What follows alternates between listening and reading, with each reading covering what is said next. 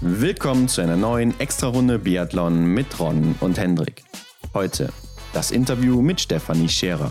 Der starke Einstieg im IBU Cup, was ihr die Kristallkugel im Einzel bedeutet und ihr Weg in den Weltcup.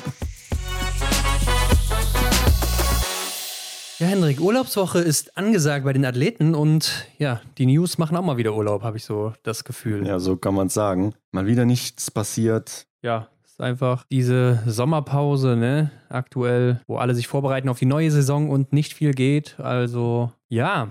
Aber wir haben doch bei uns auf Instagram auch eine neue Grafik gebracht und zwar zu den schnellsten Einzelzeiten mhm. aller Zeiten. Genau. Lass uns das mal ein bisschen durchgehen. Ja, genau. Ich finde es nämlich ziemlich interessant. Gerade bei den Männern finde ich es eigentlich nicht überraschend, ne? Denn, ja, wer ist die führende Person hier? Ja, klar, Martin Foucault. Sogar mit einem Schießfehler, ne? Und wie man ja weiß, im Einzel mhm. zählt jeder Schießfehler direkt eine Minute, die ja. auf die äh, Laufzeit draufgerechnet wird. Ja, aber er führt da. Deutlich sogar, ne? Ja, schon, ja knapp eine Minute sogar.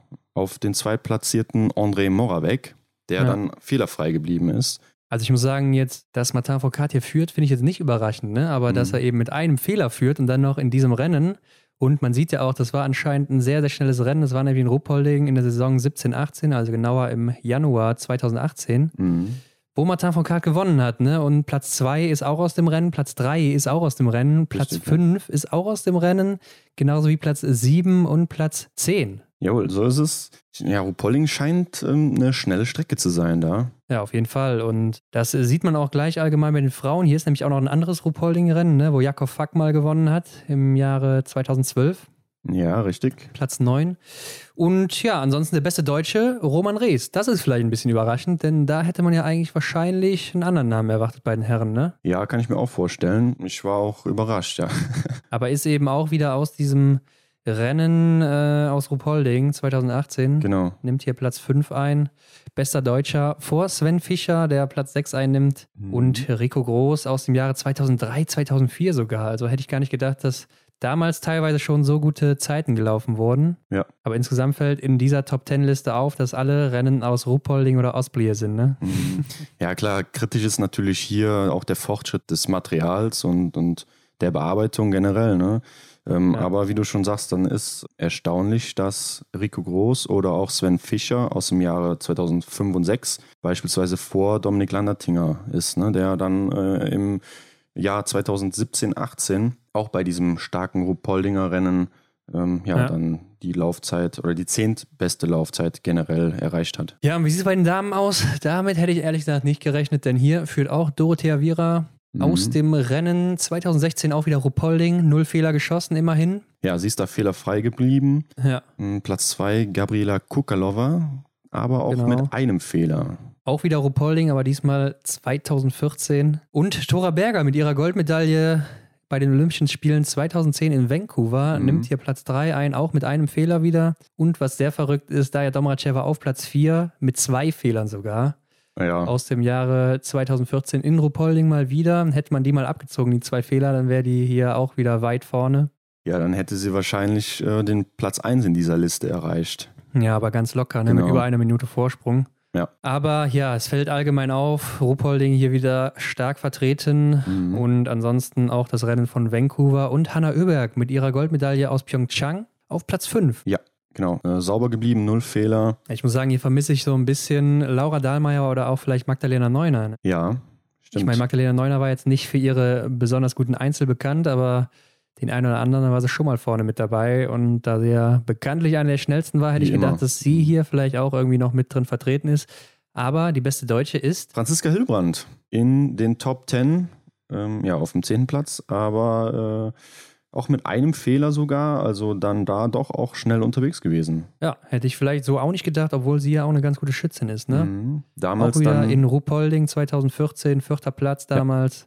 Ja. ja, also wir sehen, Ruhpolding scheint anscheinend eine relativ einfachere Strecke zu sein im Vergleich zu den anderen mhm. Weltcup-Orten, aber das hört man auch schon mal so ein bisschen raus aus den Interviews, ne? Ja, ist auch, glaube ich, etwas flacher, oder? Ja, ja, ich glaube auch. Also da sieht man auch immer sehr viele oder sehr enge Zeiten im Sprint und so weiter. Mhm. Sehr auffällig, wie ich finde. Ron, ich habe diese Woche mal ein bisschen recherchiert.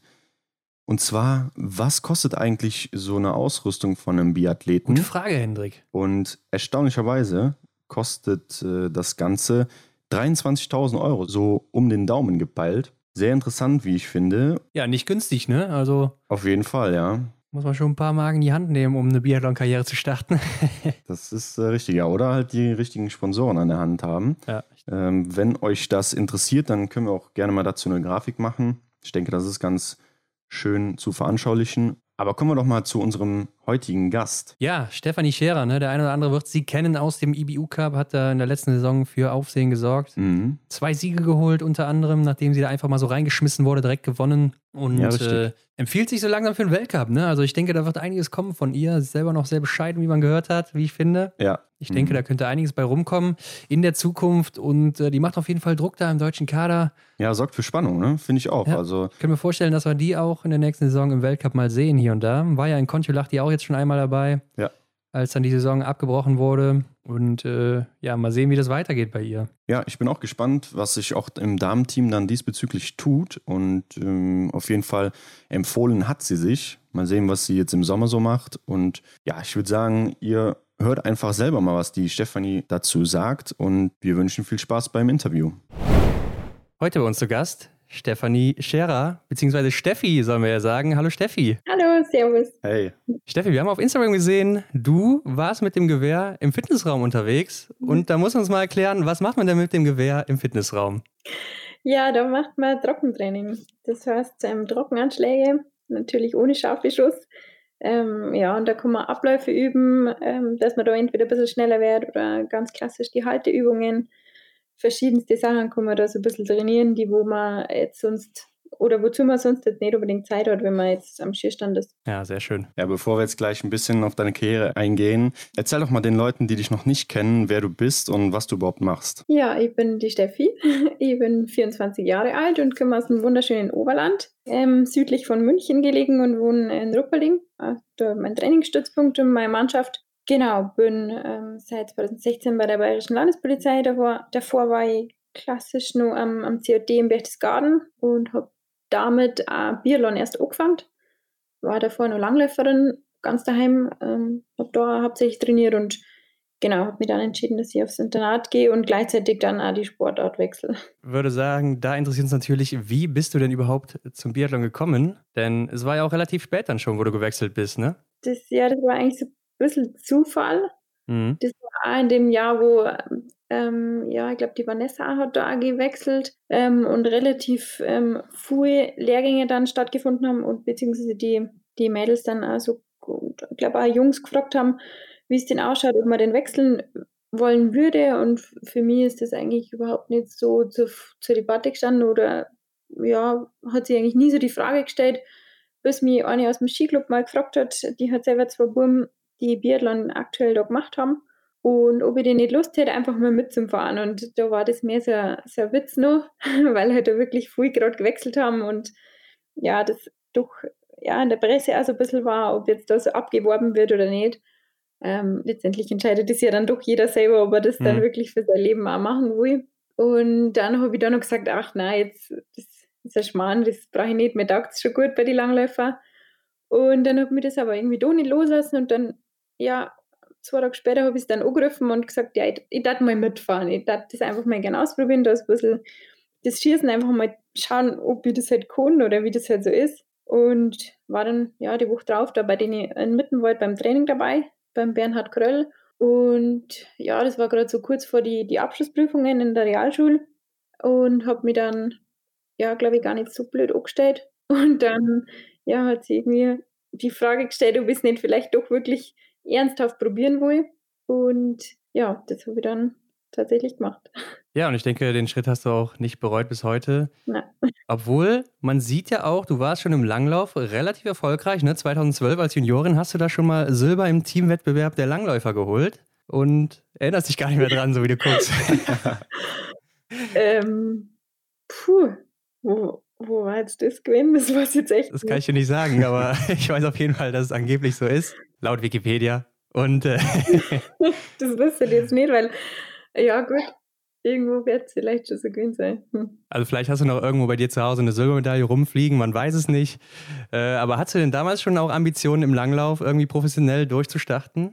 Ja, ich habe mir ähm, damals in der 9. Klasse schon die Frage gestellt, ob ich denn auf, auf ein Internat gehe, weil da haben wir im Oberland kommen zwar einerseits schon gut trainieren, aber die Mannschaften sind ein bisschen weit auseinander. Also wir haben da mit dem Werdenfest zusammen trainiert. Da waren halt die Wege dann bis nach Mittenwald doch immer meistens recht lang am Wochenende. Und ich habe ja gewusst, ich mache dann Abschluss und was ist danach so? Was, wo möchte ich hin? Möchte ich es weitermachen oder nicht? Und da hat sie als erstes eigentlich die zwei Optionen Berchtesgaden als Internat und ähm, Oberstdorf angeboten. Ich habe beides angeschaut und habe mir für beides beworben. Mir hat es aber damals eigentlich im Berchtesgaden immer schon ein bisschen besser gefallen, irgendwie, weiß auch nicht warum. Mhm. Und habe mich dann aber erstmal nur dagegen entschieden und wollte die, die Schule daheim noch fertig machen, bevor ich jetzt dafür ein Jahr in die 10. Klasse da, da nach Berchtesgaden wechsel und habe mir das Ganze halt einfach nur mal durch den Kopf gelassen.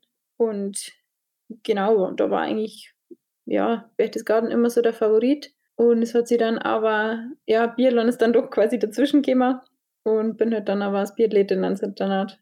Genau. Ja, und wenn wir uns auf unsere Gäste vorbereiten, dann gucken wir natürlich auch mal so, was die für Ergebnisse abgeliefert haben. Und wenn man bei dir guckt, da sind aus den ja, Jahren vor der letzten Saison relativ wenig Rennen bei dir zu finden. Also 16, 17, da sieht man nur so drei EM-Rennen, hast du mal im IBU oh, ja. Junior Cup gemacht. Ja. Und 17, 18, da sieht man eigentlich ja gar nichts von dir. Was war denn da los, 17, 18? Oh, 17, 18 war eigentlich. Ach ja, genau. Da ähm, ist meine Saison dazwischen gekommen, die wo nicht so gelaufen ist, wie ich mir das vorgestellt habe. Da bin ich krank gewesen und ja, relativ lang ausgefallen und habe auch nicht trainieren können. Und ja, da war ein Rennen auch überhaupt nicht zu denken. Das hat dann eine Zeit gedauert. Wobei ich jetzt mir nicht sicher bin, ob das 17, 18 war. Eigentlich war das mal, das war eigentlich schon viel früher. Also 16, 17 findet man auch nur diese drei Rennen von dir, die mhm. du da im IBU Junior Cup gemacht hast, in der, bei der ja, Europameisterschaft. Weil ich mich da hauptsächlich im deutschen Pokal aufgehalten habe und dort. Ja, okay. Ähm, das kann sein. Die große Rolle gespielt habe. Obwohl du ja auch 17 äh, in der, bei der deutschen Meisterschaft Bronze mit der Staffel geholt hast, ne? Ja, das war schon cool, das stimmt. War schon so ein erstes Zeichen auf jeden Fall, dass da was kommt. Und übrigens auch Silber bei der deutschen Meisterschaft 2019, ne? also letztes Jahr. Ja. Also da ging es schon so in die richtige Richtung, würde ich sagen. Und dein Debüt im IBU Cup hast du aber erst 2018, 19 gegeben. Ja, genau. Da habe ich mich dann im, im Dezember ähm, im Deutschen Pokal klassisch qualifiziert. Mhm. Die deutsche Meisterschaft im Sommer jetzt nicht so. Ich glaube, da war es zwar knapp, aber ja, da hat es dann doch noch ein bisschen gefällt.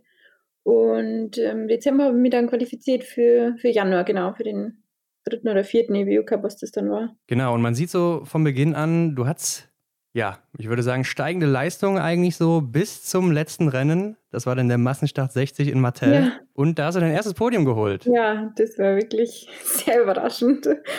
So rückblickend, was würdest du selber sagen? Wie bist du so in den IBU Cup reingekommen? Hast du da so ein bisschen Zeit gebraucht, um dich daran zu gewöhnen oder äh, was meinst du? Ähm, ja, doch ein bisschen. Man muss schon sagen, dass es einfach zu einem deutschen Pokal und einem Alpencup einfach ein großer Unterschied ist. Da ist die Dichte natürlich sind so und so viel mehr Starter da aus sämtlichen Nationen und da wirklich von manchen Nationen halt auch Leute, die es gerade so nicht den Weltcup schaffen. Und wenn man da aus dem deutschen Pokal kommt, ist das schon erstmal ja, hat man schon erstmal große Augen und sieht halt auch mal, wie schnell das geht und dass man mal 10, 15 Plätze weiter hinten ist, obwohl man jetzt nicht unbedingt so viel anders gemacht hat. Aber ja, da ist einfach die Konkurrenz dann schon nochmal, ja, da sind einfach mhm. wirklich schon sehr gute Leute da dann. Und für mich ist, glaube ich, in Dusniki war mein erster EBU Cup und in Polen, da, ja, der zwölfte Platz, das war gleich echt richtig cool so der erste Tag und am zweiten Tag, glaube ich, habe ich drei oder vier Fehler gehabt und habe es gerade so in Verfolger geschafft, wenn nur einer gewinn war. Also da bin ich irgendwas mit 50 geworden. Da sieht man dann, dass echt verdammt schnell gekommen, dass man echt ganz gut ist und dann am nächsten Tag nicht mehr so. Ja, so ist das im Biathlon meistens, ne? Also wenn da am Schießern mal irgendwas nicht passt oder so, dann fällt man halt eben schnell zurück. Aber ich würde sagen, wir gehen mal ein bisschen mehr auf die letzte Saison ein, denn die war ja ziemlich stark bei dir. Es war so deine erfolgreichste Saison, vor allen Dingen im IBU Cup hast du da gezeigt, wo der Hammer hängt. Und äh, ja, du hast auch ein bisschen aber am Anfang profitiert von dem historischen, ja, Debakel kann man es eigentlich schon nennen, das Damenergebnis da in Hochfilzen, ne? Woraufhin du dann erstmals in Obertiljach eingesetzt wurdest, erst am ja, dritten Weltcup oder IBU Cup auch, war das dann? Genau. Hast direkt mal einen Sieg rausgehauen im ja, Short Individual, 20 Treffer gesetzt. Und da fragt man sich natürlich, wo warst du eigentlich vorher, Steffi? Ja, das, das war das muss man echt sagen, das war überraschend. Da hätte die, ja, keiner und ich glaube, ich am wenigsten damit gerechnet, insgesamt mit der Saison. Für mich ist die Deutsche, die wo ja bei uns die Qualifikation ist für die äh, ja, Weltcup und die BU Cup, ähm, ja, da habe ich mich einfach leider überhaupt nicht präsentieren können, muss man einfach so sagen. Die war echt nicht mhm. gut. Da hat viel nicht so zusammengespielt und ja, das habe ich dann erstmal verdauen müssen, dass ich da wirklich, ja, ich glaube, ich war nur dritter Ersatz, also da hätte schon viel passieren müssen, dass ich da nach Norwegen mitfahren hätte dürfen. Deswegen, ja, hat für mich das Training dann erstmal daheim in Ruppolding eigentlich hauptsächlich stattgefunden, hat aber auch ganz gut funktioniert. Und dann war offiziell die Quali für uns oder die, die nächste Möglichkeit am Alpencup in Obertillach. Das haben wir davor schon zwei Wochen gewinnen aus Vorbereitung auch, einfach die ersten Schneekilometer sammeln. Und da habe ich dann eigentlich schon gemerkt, dass ich es auf dem Ski eigentlich recht gut hinbringe. Und dann hat man wirklich gewusst, okay, da ist jetzt, sind jetzt zwei Rennen dieser Alpencup, danach wird definitiv nochmal austauscht. Die Chance ist da für eine, aber es waren halt dann doch auch noch ein paar andere am Start und dann hat das echt, ja, doch auch überraschend echt auf so das erste Rennen gleich gut gehauen und das zweite war dann auch gut. Und ja, dann hat mir da eben der Peter Sendler angerufen, dass ich da nach Rittenau weiter darf. Das war schon echt cool. Dann habe ich da leider, bin ich ein bisschen krank geworden und als Vorsichtsmaßnahme war das dann so, dass ich da noch daheim bin, mit da noch mhm. kurz geschont habe, dass es auch wirklich äh, nicht schlimmer wird und bin dann in Obertillach gelaufen und das, ja, die Strecke war da irgendwie, die hat mir da echt gut taugt. Ich habe wirklich einen, einen überragenden Ski gehabt, das muss man auch dazu sagen. Ähm, haben jetzt ja, fast eine Minute Vorsprung da, ne? Ja, aber ja. ja, läuferisch ist da einfach echt super gegangen. Das, ich weiß nicht, da ist das, das Ganze einfach vom, vom, vom Sommer, die Enttäuschung ist da wirklich dann echt abgefallen und da habe ich mir es dann doch auch wieder beweisen können, dass ich über den Sommer doch schon auch wirklich gut trainiert habe und die Deutsche jetzt ja vielleicht doch irgendwie ein bisschen ein Ausrutscher war, wobei es schon einige Rennen waren, die wo nicht so hingehört haben. Aber ja, wir machen doch Wintersport und Biathlon ist im Winter, das finde ich immer noch ganz gut. Ist denn dann auch bei dir so im Kopf äh, mental auch vielleicht so ein Knoten geplatzt nach dem Sieg, dass, äh, ja, dass du es gebraucht hast, den Sieg? Ja, also dass, dass jetzt ein Sieg wird, das war wirklich, ja, damit hätte ich einfach überhaupt nicht gerechnet ich habe halt einfach nur so gehofft, dass ich meinen mein Einstieg da ein bisschen beweisen kann, dass man da jetzt nicht als, als letzte Deutsche dann irgendwo auf der Ergebnisliste zum, zum Finden ist, sondern dass man das halt schon ein bisschen unterstreicht, dass man da halt auch wirklich dabei sein darf und dass ich gut schießen kann, das, das habe ich schon auch gewusst, aber in einem Einzel, da kann so viel passieren und mhm. ich war, war halt auch die Woche davor, habe ich halt fast, da habe ich vier Tage gar nichts gemacht, weil es einfach nicht gegangen ist und dann, dass es dann wirklich für ganz oben reicht, das, das hätte ich ja nie gedacht. Also das, da habe ich auch im Jahr davor war das Podest in Mattel natürlich richtig cool, aber da habe ich halt auch viel Glück gehabt. Da war einfach, da sind einfach einige Fehler geschossen worden und da habe ich von der Laufzeit war ich definitiv nicht recht weit vorn. Und dass es dann da gleich so hier hat, das, ja, das war tatsächlich echt sehr überraschend. Und da ist wirklich ja sehr viel, sehr viel von mir abgefallen, dass das dann so hingehört hat, ja. Ja, ich denke, das sieht man auch. Ne? Danach warst du eigentlich fast nur noch unter den Top 10 im IBU Cup unterwegs und hast dann bei der EM in Minsk auch noch äh, Silber geholt in der ja. Single-Mix-Staffel mit dem Justus Strelo. Ja. Hast du dir denn da für die EM auch eigentlich eine Einzelmedaille vorgenommen? Nein, eigentlich überhaupt nicht. Nein, nee? kann ich jetzt nicht so sagen. Ich habe mich einfach gefreut, dass ich da, dass ich da mitgenommen werde. Äh, das war auch meine erste und ja, damals die Junioren-EM, da habe ich gewusst, dass da ja, da habe ich schon an die Ergebnisse einfach gesehen, dass ich mich da definitiv in die hintersten Ränge wiederfinden werde. Und dass der IBU Cup die, die, die Rennen davor so hier und es war wie gesagt überraschend. Und man hat schon auch ein bisschen gewusst, dass viel die EM ja auch nochmal zur WM-Vorbereitung nehmen, dass da schon auch nochmal einige kämen, die wo nochmal ein bisschen ein höheres Niveau haben. Und deswegen eine Medaille vornehmen kann ich jetzt nicht sagen, na gar nicht eigentlich. Ich glaube, da waren auch einige dann aus dem Weltcup dabei, ne? gerade so Ukrainerinnen oder Russen. Ja, genau. Also ich mhm. weiß jetzt nicht mehr genau, ein paar waren es halt. Ja, ja. ja, aber dein Saisonabschluss, der war ähnlich stark oder ging auch stark weiter, kann man sagen. In Minsk, ne? Sprint nochmal Platz 2 mhm. geholt und Platz 5. Ja, ja, Und noch ein Sieg in Massenstart 60 schon wieder. Also viermal Schießen scheint dir zu liegen und der Lohn dafür war am Ende dann die Kristallkugel im Einzel sowie ja. Platz 4 in der Gesamtwertung. Und Steffi, was bedeutet dir denn eigentlich diese Kristallkugel im Einzel? ähm, ja, die ist ganz cool. Aber ich habe weder gewusst, dass ich die kriege, noch habe ich das gewusst, dass es sogar für eine Einzelerwertung gibt. Das ist natürlich ja logisch, aber dann das habe ich nicht gedacht, weil ich im letzten Jahr so selten an, oder ich glaube, da war ich drei oder vier WU-Cups dabei, da denken, also da ist man sowieso in so einer Einzelwertung vermutlich nicht so gut. Und dann war das eigentlich so ein bisschen, ja, das war halt dann irgendwie auch nur so, dass, dass man die dann da gekriegt hat. Nicht? Also man muss halt auch dazu sagen, es waren nicht genau zwei Einzel und da war ich halt beides mal gut, ja. zumindest einigermaßen und dann, ja, zwei Rennen fürs, und dann so eine Kristallkugel ist zwar cool, aber man muss schon realistisch sein, dass es halt ja, gerade zwei Rennen waren.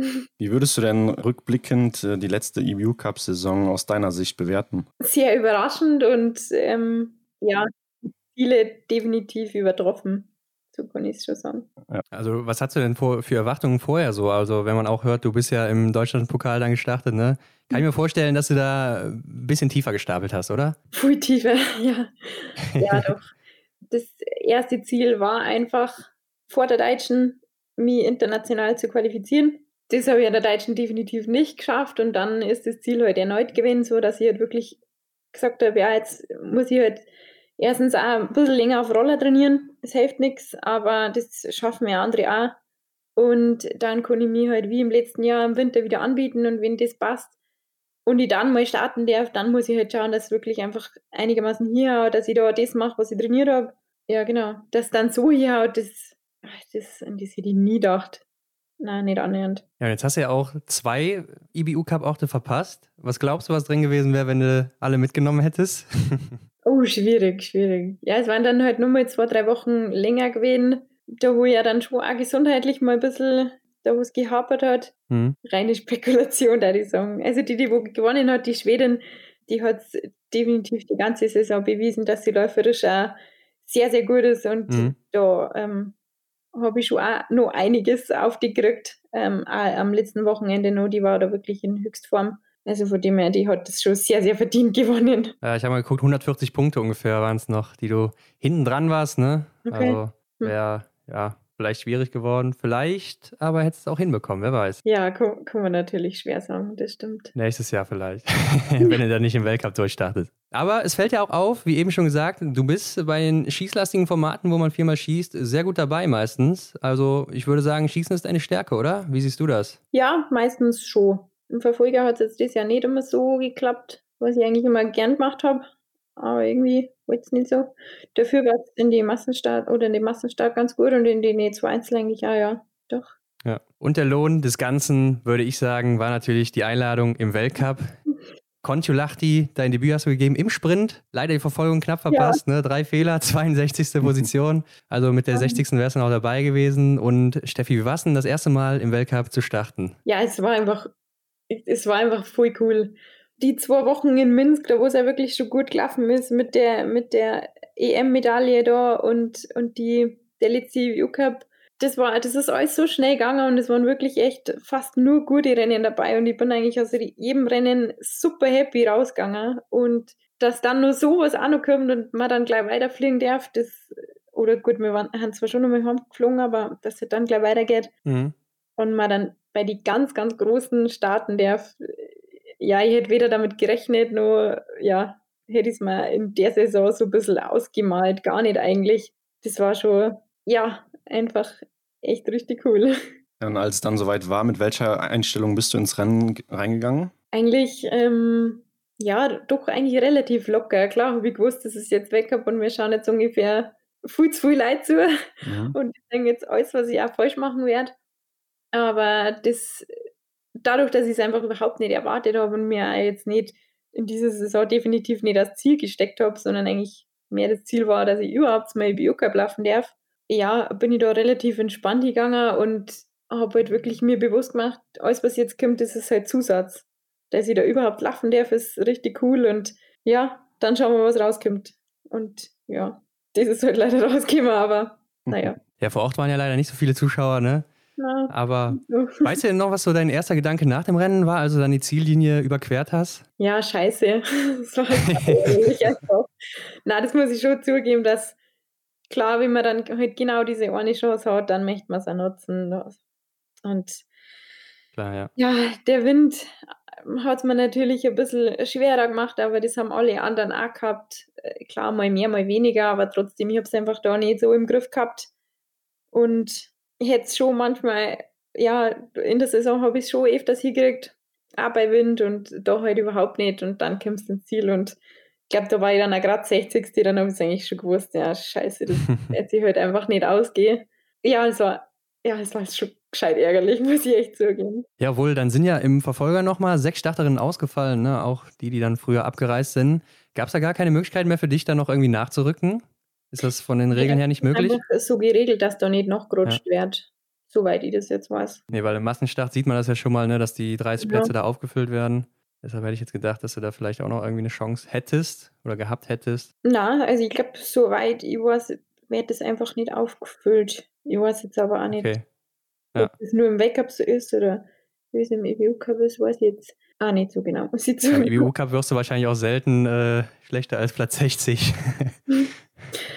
ähm, nein, jetzt noch nicht, aber da in, in Dusniki war ich schon einmal knapp drauf. Ja. Mit vier Fälle oder drei oder ich weiß jetzt gar nicht mehr. Ja, 59. oder 58. Oh, oder sowas, ne? Ja, ja. Eigentlich war es ja auch dann in Oslo eingeplant, ne? Hättest du nochmal mhm. vielleicht drei Einzelrennen gehabt, auf jeden Fall eins. Aber äh, wurde ja dann abgesagt. Weißt du noch, wie deine erste Reaktion darauf war, dass es abgesagt wurde? Warst du da irgendwie sauer oder? Weil man wusste ja auch noch gar nicht so wirklich, was jetzt los ist, kann ich mir vorstellen, ne? Nein, man hat eigentlich da überhaupt noch nicht so recht gewusst. Selbst da in Minsk waren wir uns noch gar nicht sicher, wie es jetzt überhaupt weitergeht oder ob es weitergeht. Also da war jetzt, glaube ich, das noch nicht so zur Debatte gestanden, dass jetzt abgesagt wird oder so, aber ja, da war dann doch viel los und man hat einfach schon mitgekriegt, dass jetzt irgendwie doch sehr, sehr viel ernster wird, wie man eigentlich das gemeint hätte oder irgendwie so erwartet hätte. Und das ist dann klar was für mich extrem schade dann, aber auch die, die Vogt Vanessa, die sie ja dann wirklich für, für Oslo noch qualifiziert hat, die hat ja leider gar kein Weckerbrennen gehabt, deswegen ja, ja. habe ich dann schon für mich selber, okay, ich war jetzt wenigstens da dabei und selbst da habe ich die Chance ja überhaupt nicht genutzt oder nicht nutzen können, so wie ich es mir vorgestellt hätte. Aber wenigstens bin ich auch einmal gelaufen und das ist als Abschluss, ja, ich habe mir da schon gedacht, das ist einfach sowieso ein Zusatz jetzt für mich und ich freue mich so, dass ich jetzt da dabei bin und dass es dann abgesagt wird, das einfach, mei, das war die logische Schlussfolgerung. Alle anderen Sportarten haben ja auch dann ja, alles schon, schon abgesagt, deswegen, ja, das war halt dann so, das hat man halt dann auch so in Kauf nehmen müssen einfach. Mhm. Hat sie denn selber noch irgendwas vorgenommen für Oslo, wenn es hätte stattgefunden? Soweit habe ich auch noch gar nicht gedacht, ehrlich gesagt. Mhm. Da war nur so viel Aufregung für das erste Weckerbrennen und alles, ja, das ganze Drumherum einfach, das ist dann schon nochmal was anderes. Ja, ja da habe ich jetzt noch nicht so gedacht, eigentlich. Ja, kann ich mir vorstellen. Ja, Steffi, dann erzähl uns doch mal, was du dir für die kommende Saison vornimmst. Hm, ja, also man versucht ja einfach immer irgendwie das so zum, zum Steigern und noch mehr rausholen. Ich habe mir so ein paar kleine Punkte fürs Schießen einfach rausgesucht, die ich gern verbessern darf. Und läuferisch natürlich, ja, da das habe ich gesagt im Wake-up, dass äh, da war ich eigentlich schon noch gut drauf am Ende und ich habe jetzt bin jetzt mit meiner Laufleistung an dem Wake-up-Rennen eigentlich nicht unzufrieden. Ich finde, das war schon schön in Ordnung so. Aber man sieht halt zu einer wirklichen Weltspitze, da ist einfach, da ist nur so weit und das versucht man halt irgendwie, dass es einfach ein bisschen weniger wird. Ist denn der Weltcup so ein Ziel von dir dann für die nächste Saison, dass du sagst, ich will da auf jeden Fall immer dabei sein und starten? Ja, gut, immer dabei sein, glaube ich, wird extrem schwierig. Wenn es sich ergeben hat, war es wirklich Wahnsinn, klar, aber da, da ist jetzt bis zum Winter ist schon noch einiges zum Tor und da ist ja noch wirklich eine Zeit lang hier jetzt, Gott sei Dank. Und ja, und dann schauen wir einfach mal. Ich glaube, das muss man immer so ein bisschen auf sie zukommen lassen wie es halt einfach so läuft. Bist auf jeden Fall sehr bescheiden, wie man merkt. das stimmt. Ja, ja es heftig sein. Echt, ja, es kommt nur so viel Thema und dann funktioniert mhm. es überhaupt nicht und dann ist man doch meistens ja richtig enttäuscht. Ja. Du hast gerade eben angesprochen, du wirst ein bisschen was ändern beim Schießen. Hast du sonst noch irgendwas vorgenommen, was du so ändern möchtest jetzt in der Vorbereitung? Wo du auch so einen Fokus vielleicht drauflegst? Mhm. Oder sagst, es hat so gut geklappt, ich mache so weiter? Jetzt nicht unbedingt speziell irgendwie groß was verändert, weil es tatsächlich einfach auch gut funktioniert hat. Es hat nur mal ein bisschen ähm, Trainerwechsel gegeben. Genau, aber sonst glaube ich, ja, ist einfach so, das Training fortgeführt werden jetzt bis zum Winter. So grob was verändern muss jetzt eigentlich gar nicht sein. Also so Kleinigkeiten, die wo man immer mal da mal was einbaut oder da mal ein bisschen was verändert oder da mal neue Anregungen sie holt von irgendwem anders. Ähm, das ist auf jeden Fall aber so von der Grundstruktur. Man trainiert eigentlich ja, doch immer das Gleiche. Also jetzt mhm. immer das Gleiche, aber ja. halt, ja, nichts Großartiges verändern. Schielst du denn vielleicht auch so ein kleines bisschen auf die WM in Pokljuka? Oh nein, nein eigentlich überhaupt nicht. Ich habe jetzt gar nicht gewusst, wo die ist. Dieses Jahr muss ich zugeben. okay.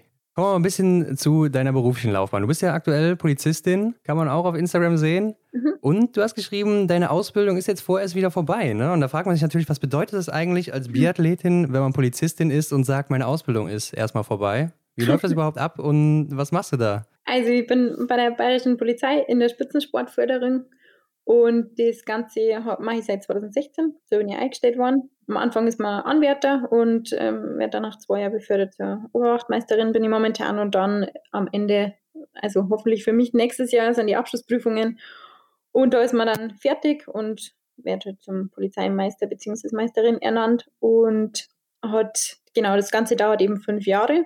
Die normale Ausbildung an die normalen Ausbildungsstätten dauert zweieinhalb Jahre bei uns ist es eben aufs Doppelte gestreckt, sodass wir halt jedes Jahr einen Ausbildungsabschnitt haben. Der dauert vier Monate, von Ende März bis Ende Juli. Das ist immer gleich. Mhm. Außer im letzten Jahr, nächstes Jahr fängt es ein bisschen früher an.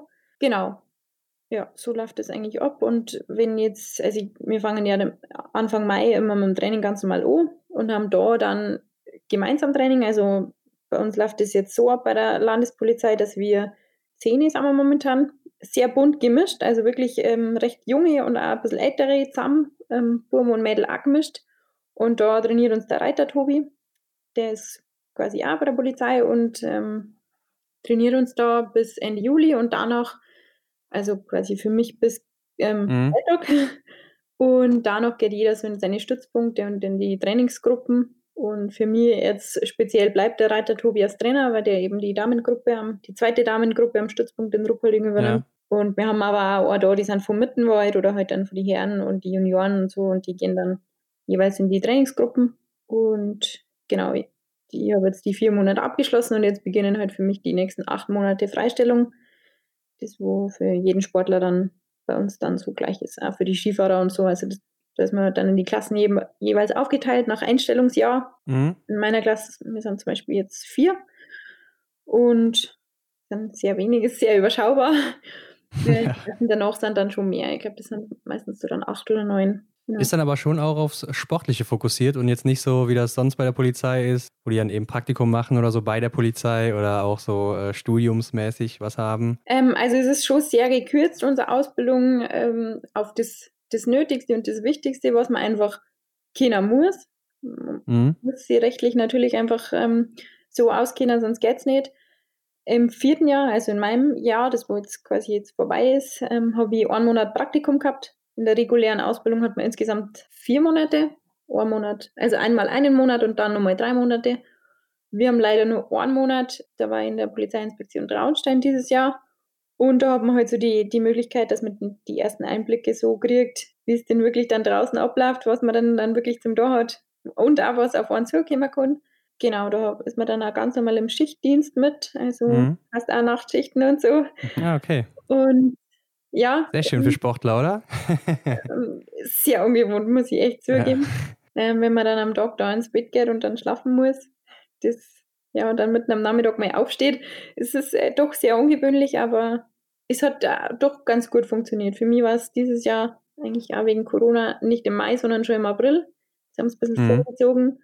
Oh, das war jetzt für mich gar nicht so schlecht, weil dann im April haben wir mir schon hauptsächlich nur trainingsfrei und habe dann nicht immer diesen Zwang gehabt, da muss ich trainieren und die Einheiten muss ich jetzt machen, sondern im April macht man ja doch einfach so ein bisschen das, was dann gefällt oder halt einmal nichts und genau, das war dann ganz gut eigentlich. Ja, ich stelle mir das schwierig vor, ne? wenn man dann auch so Schichtdienst hat und dann sich vielleicht danach nochmal aufs Rad schwingen muss oder auf die Rollerski oder so. Ja, das ist schon nicht so ohne. Der Tagesrhythmus ist dann einfach ein ganz anderer man fühlt sich ja wahrscheinlich auch viel platter oder so, ne? Also nicht so ausgeschlafen.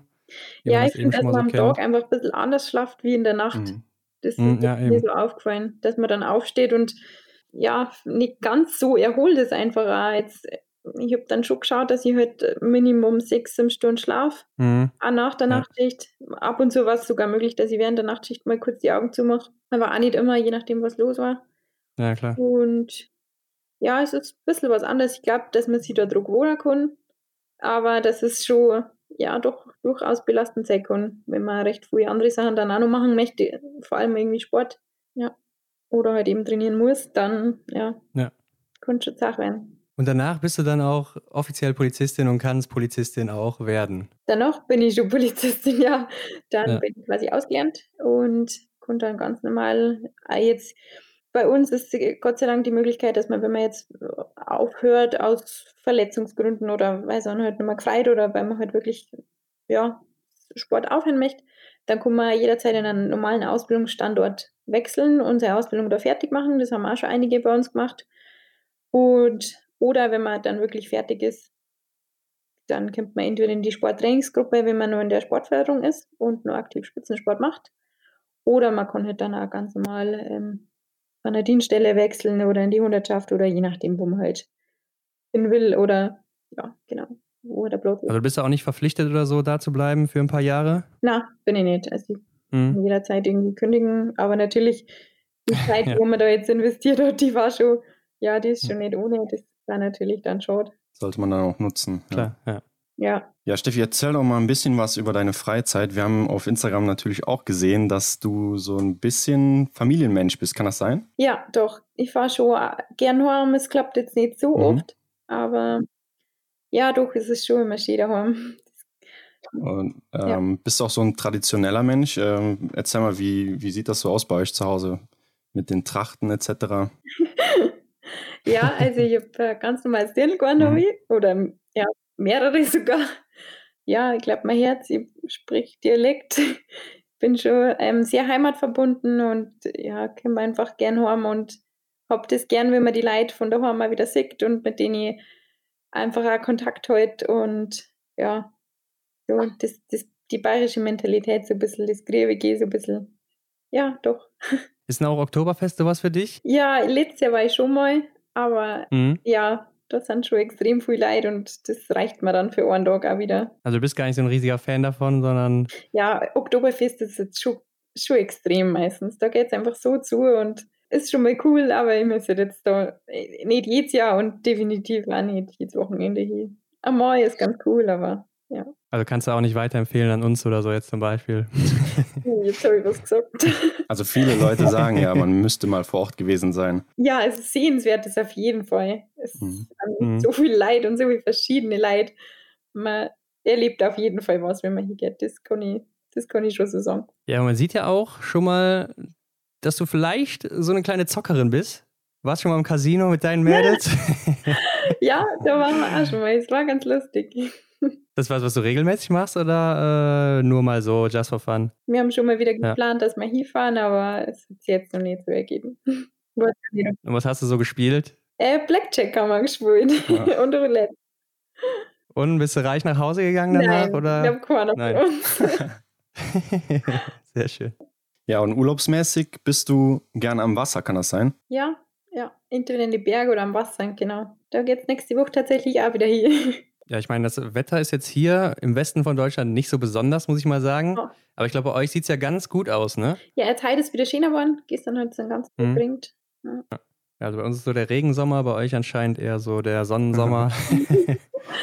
Alles unfair, gell? Ja. ja. Hm. Na, vielleicht wird es wieder Not. Ja, hoffentlich. Ja. Aber was machst du denn sonst noch so, wenn du jetzt mal nicht gerade Biathlon betreibst oder an Biathlon denkst? Was machst du so? Ja, es, hm so viel Zeit ist natürlich nicht, aber mhm. wenn ich nicht gerade irgendwie heimfahre oder so, schaue ich, dass ich mich irgendwie mit Freunden treffe, die, mit denen ich halt mal Gott sei Dank irgendwie nur Kontakt halten kann und dass man es schafft, sie mit denen mal wieder zum Treffen und Zeit zum Verbringen. Das ist mir doch, doch sehr wichtig, ja. Gibt es einige Leute, die da, wo wir immer Kontakt halten, wo ich die mal einfach immer auch schon geholfen haben und mich unterstützt mhm. haben und ja, das wo dann einfach auch gut tut und da kann man dann eigentlich am besten abschalten mit Leuten, die einmal nichts mit Biathlon zum da haben. Das ist schon gut. Ja, sehr wichtig, denke ich, auch mal so den Ausgleich zu finden. Ne? Bist du denn auch eine Podcast-Hörerin, wenn du dann mal im Training oder so unterwegs bist oder vielleicht auch auf Reisen? Ja, ja, tatsächlich. Ja, was kannst du so empfehlen an Podcasts? Was hörst du gerne? ähm, Plan Z höre ich gern. Ähm, das ist der Podcast von ähm, Radprofi Rick Zabel. Hm. Ah, okay, ja. Ja, könnte ich dir empfehlen. Ansonsten ähm, ja, genau, die vom Erik und vom Arndt her ab und zu eigentlich mal wieder. Mhm. Ja. ja. ja. kennen wir auch, Erik und Arndt. Ja.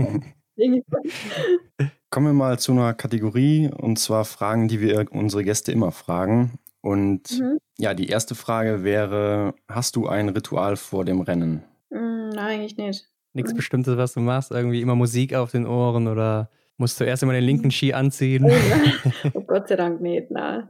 Ähm, Musik habe ich schon oft vorm Rennen, ja. Aber mhm. wenn ich jetzt mein Handy mal irgendwie in der Umkleide vergisst, dann ist es halt auch so. Mhm, okay. Was ist denn dein Lieblingsort im Weltcup bzw. im IBU Cup? Hm, schwierig. Ich finde, man wählt grundsätzlich meistens die Orte aus, wo man halt schon mal gut war. Ja, ich fand Dusniki eine coole Strecke. Da war ja viel so, viel so zum 1-1 laufen und so, das hat mir eigentlich ganz gut taugt. Obertillach auch. Mhm. Und ja, Minsk war jetzt doch schon sehr flach. Da, wenn man jetzt an dem einen Tag nicht zu dem super Ski gehabt hat, hat man schon einiges verloren. Aber ja, die war jetzt auch nicht schlecht. Aber es waren jetzt tatsächlich drei Orte, die, wo ich genannt habe, wo ich ja wirklich gut war. Deswegen, ja, ist das immer so vielleicht, wenn wir da nächste Nummer hinfahren und dann ist dann schlechte Rennen, dann mag es vielleicht nochmal da sein. Aber in Minsk war auch wenig Schnee, ne, glaube ich. Wie bitte? Jetzt. In Minsk war jetzt wenig Schnee, oder? Ja, Minsk war leider ja. sehr wenig. Ja. Deine Lieblingsdisziplin? Oh. Ähm, ja, Single Mix ist schon echt cool. Mhm. Das hat mir Spaß gemacht dieses Jahr. Ähm, und ich habe den Sprint eigentlich ja, lieb gewonnen äh, wie davor. Und ansonsten der Massenstart 60, das taugt mal. Der Verfolger war jetzt dieses Jahr irgendwie nicht so ja. Was hältst du eigentlich allgemein so von diesen neueren Formaten wie Massenstart 60 oder Supersprint und sowas, was da alles eingeführt wird? Und ihr im IBU Cup habt ja auch öfters schon mal diese Rennen ne? oder mhm. schaut individuell. Ja, es, ähm, hm, es kommt immer so ein bisschen drauf an. Jetzt in, in Minsk zum Beispiel war es ab der zweiten Runde einfach ein bisschen, da haben sie es dann, weil einfach nicht so viel Schnee war, haben sie es dann einen gewissen Teil ein bisschen abstecken müssen, mhm. wo man dann äh, durch ja, durch eine sehr schmale Gasse auf einmal durchlaufen hat müssen. Und wenn man halt da mit 10, 15 Leuten auf einmal kommt, dann ist klar, dass halt die Hintern da mal ein bisschen langsamer laufen müssen, dass sie da halt überhaupt auch noch Platz haben. Das war ein bisschen, ja, das ist halt dann einfach nicht ganz optimal in, in Rittner und glaube ich war auch Massenstart 60, da habe ich von den anderen gehört, dass ähnlich war. Es sollte halt fair bleiben, meiner Meinung nach. Und ähm, wenn das gegeben ist, dann kann man definitiv neue Sachen ausprobieren, wenn es einfach spannender wird dadurch. Mhm, ja. Dieses Supersprint war jetzt in, in Minsk und in, in Mattel bin ich dieses Jahr angelaufen. Ja, ist schon ganz cool. Ähm, ich bin jetzt nur in Mattel ins Finale gekommen, das ist halt dann auch wieder so, wie so ein kleiner Massenstart. Es ist halt eigentlich gleich vorbei, sowohl der Prolog als auch der Massenstart danach. Aber man muss jetzt so dazwischen die Spannung aufhalten. Man hat dazwischen ja nun mal ja Skitesten, eventuell, je nachdem wie der Ski am Anfang war. Dann nun mal ja auch schießen. Das kenne ich eigentlich nur von damals, von den Langläufer, jetzt aus dem Sprint, wo man halt nach dem Prolog dann in die Heats geht. Mhm, ja. Ist im Bier dann einfach ungewöhnlich. Ähm, man kann sich, glaube ich, schon wohnen. Und ob es dann im Weltcup wirklich tauglich ist und auch so umsetzbar ist, werden wir sehen. Ja. Was würdest du sagen? Stehend oder liegend schießen? Ja, stehend. Eindeutig. das ging schnell. Fix, ja. Hm, was ist für dich das Coolste am Biathlon? Oh, ähm, ja, die, die Vielfalt eigentlich. Man kann, mhm. man kann wirklich extrem viel verschiedene Sportarten trainieren, ob es jetzt Radl fahren, Laufen, Rollern oder zwischen Rennrad oder Mountainbike ist oder Spielsportarten, die, ob man die mal einbaut in, ins Aufwärmen oder so und dann ist klassisch äh, ja, Rollern und dann halt ganz normale Langlaufen. Und ja, es gibt, glaube ich, quasi ja, so einen roten Faden, wo man sagen muss, das muss man trainieren. Klar, an Stundenzahlen gibt es schon so gewisse Sachen, die man einfach ähm, einhalten muss, dass man vermutlich dann auch gute Laufzeiten im Winter bringt. Aber man kann jetzt, man kann viel aus in die Sportarten und es ist jetzt auch mal nicht so schlimm, wenn man mal, ja, wenn man mal ein bisschen mehr Radl fahren tut im Sommer, dann, dann taugt einem das halt irgendwie besser. Da hat jeder andere Meinung dazu und das finde ich eigentlich ganz cool, dass man da nicht so wie jetzt beispielsweise die Skifahrer, die müssen einfach definitiv drei bis viermal im Kraftraum mhm. sein die Woche, haben da natürlich auch unterschiedliche Übungen, aber ja, man kann einfach wirklich in der, in der Natur sämtliche Sportarten machen und das ist trotzdem Training für uns. Das ist eigentlich ja das Coolste. Und dann natürlich die Spannung in, im Rennen, die, die ist schon manchmal ja, ja richtig cool einfach. Ja, auf jeden Fall. Deshalb lieben wir auch alle Biathlon, würde ich sagen. Aber was ist denn für dich das Schlimmste am Biathlon? Hm, das Schlimmste. Ja, dass man sich manchmal so viel über Fälle ärgern muss. ja. Dein schönster Moment im Biathlon? Hm, ich glaube so, ja, so zusammenfassend einige Rennen. Einige Rennen waren so ein bisschen Highlights einfach dieses Jahr. Da, wo ich mir selber einfach beweisen habe können, dass das Training die letzten Jahre einfach nicht immer sonst war, sondern wirklich was gebracht hat. Und dass ja, dass es einfach endlich funktioniert hat, so wie ich das möchte und halt auch wirklich noch viel besser sogar. Was würdest du sagen, wenn du so ein Highlight rauspicken müsstest, was, was fängt, fällt dir da als erstes so in den Kopf? Hm. Ja, ich glaube, der, der Sieg dann in Obertiljach, der, mhm. der so, ja, einfach wirklich überraschend und ja, ja kann ich mir gut vorstellen. Und ja. auf einmal, aber auch die, die Single-Mix danach mit Lukas Fratscher, mhm. erst die Single-Mix-Staffel, dass man eingesetzt wird und dann ähm, ja, bei dem Schneefall und so, es war einfach wirklich ein spannendes Rennen von, von vorne bis hinten. Wer sind denn äh, deine Vorbilder im Biathlon? Hm, Magdalena Neuner, da die sagen, ja. Weil die äh, einfach so gut war oder weil du sagst, ja, besonders irgendwie das Laufen hat mich fasziniert oder das Crossfire oder so? nee, keine Ahnung.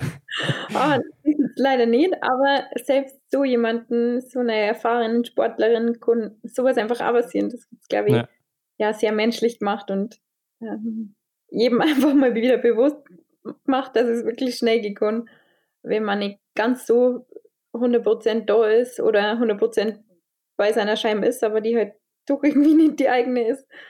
Ja, ich habe sie bewundert, weil die das doch auch einfach immer wieder unter Beweis gestellt hat, dass es so gut sein kann. Mhm. Und ja, trotzdem immer mit einer Lockerheit, glaube ich, dabei war. So hat es auf jeden Fall von außen gewirkt. Ich habe es ab und zu mitten bei dem Training dann gesehen. Ja, war einfach cool, dort zuzuschauen. Hast du auch Vorbilder außerhalb vom Sport? Mm, ja, Marcel Hirscher. Erklär mal, wer ist das? Marcel Hirscher ist ein ehemaliger, leider ähm, österreichischer Skifahrer. Mhm. Und Riese ist der gefahren. Und ja, ich glaube, der, es euch leider nicht genau sagen, wie oft der Gesamtweltcup gewonnen hat oder wie viele Weltcup-Siege, aber es waren wirklich, ja, wahrscheinlich die meisten, glaube ich. Ja, er hat Rekordzahlen. Mhm. Er hat es einfach so oft geschafft, das unter Beweis zu setzen, was er kann. Und selbst wenn der erste Lauf mal nicht so war, der zweite, der hat dann gesetzt und ja, einfach mit, mit so viel Enthusiasmus und so viel Arbeit, was der da eingesteckt hat. Der hat einmal so eine Ausgabe von von Red Bull gab es damals ein, so ein Heft, das wo er mit denen zusammen erstellt hat. Ist sehr lesenswert.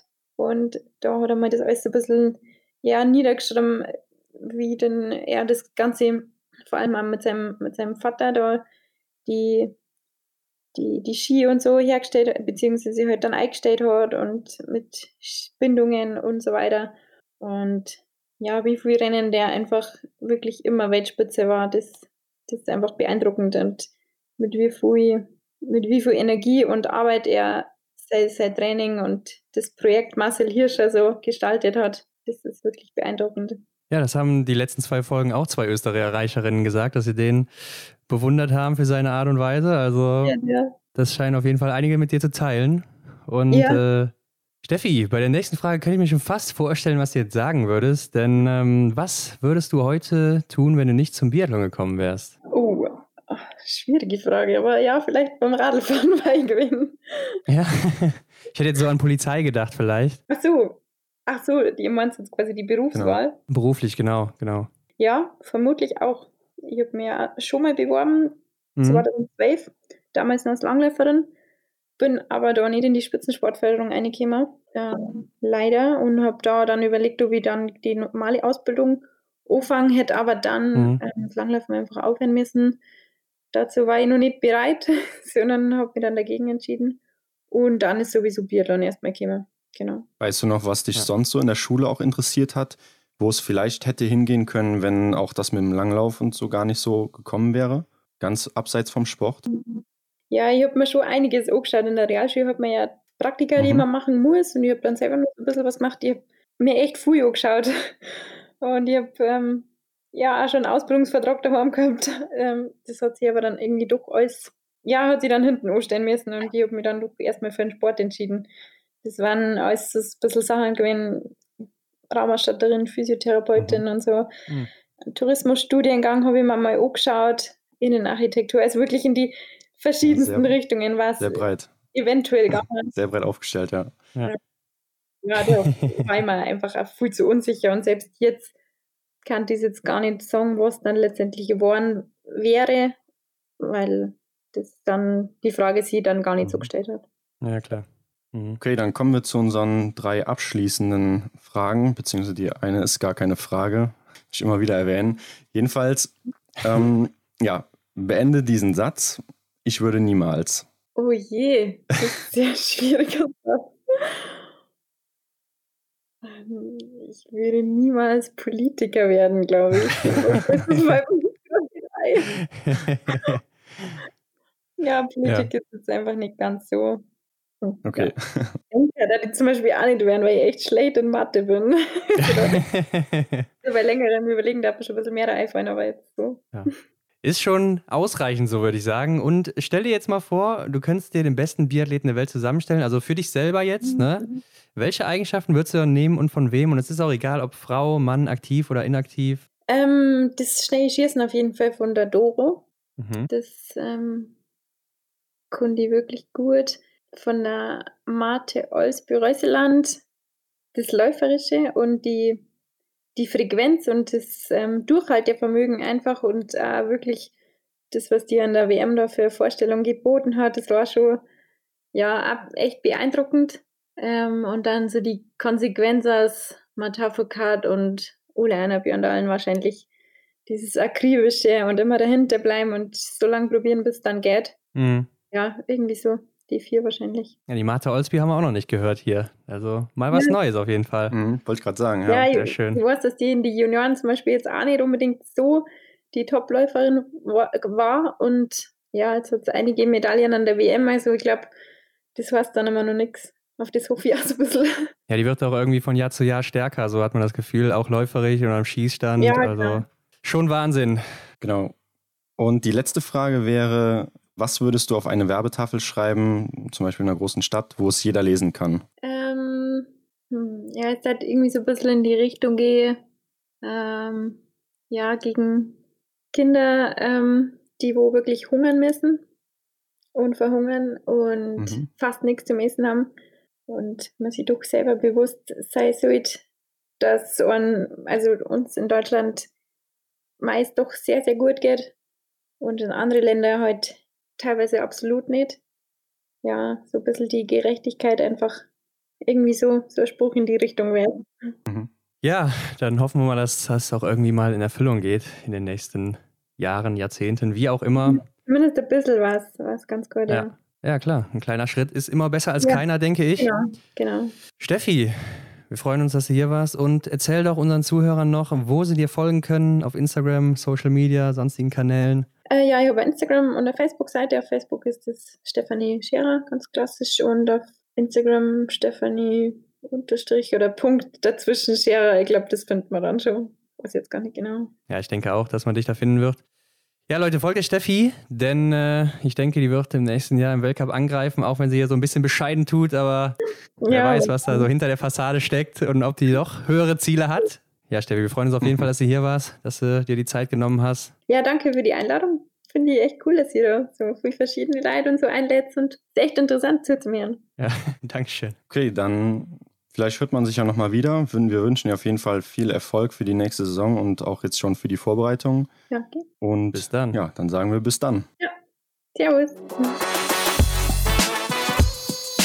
Wir hoffen, dir hat das Interview mit Stefanie Scherer gefallen. Wenn du mehr über Steffi erfahren willst, dann folge ihr auf Instagram oder Facebook und begleite sie in der Vorbereitung auf die neue Weltcup-Saison. Ansonsten folge uns und teile die Episode mit deinen Freunden. Damit hilfst du uns sehr. Schau auch auf unserem Instagram-Kanal vorbei. Alle Links findest du wie immer in den Show Notes. Vielen Dank und bis nächste Woche.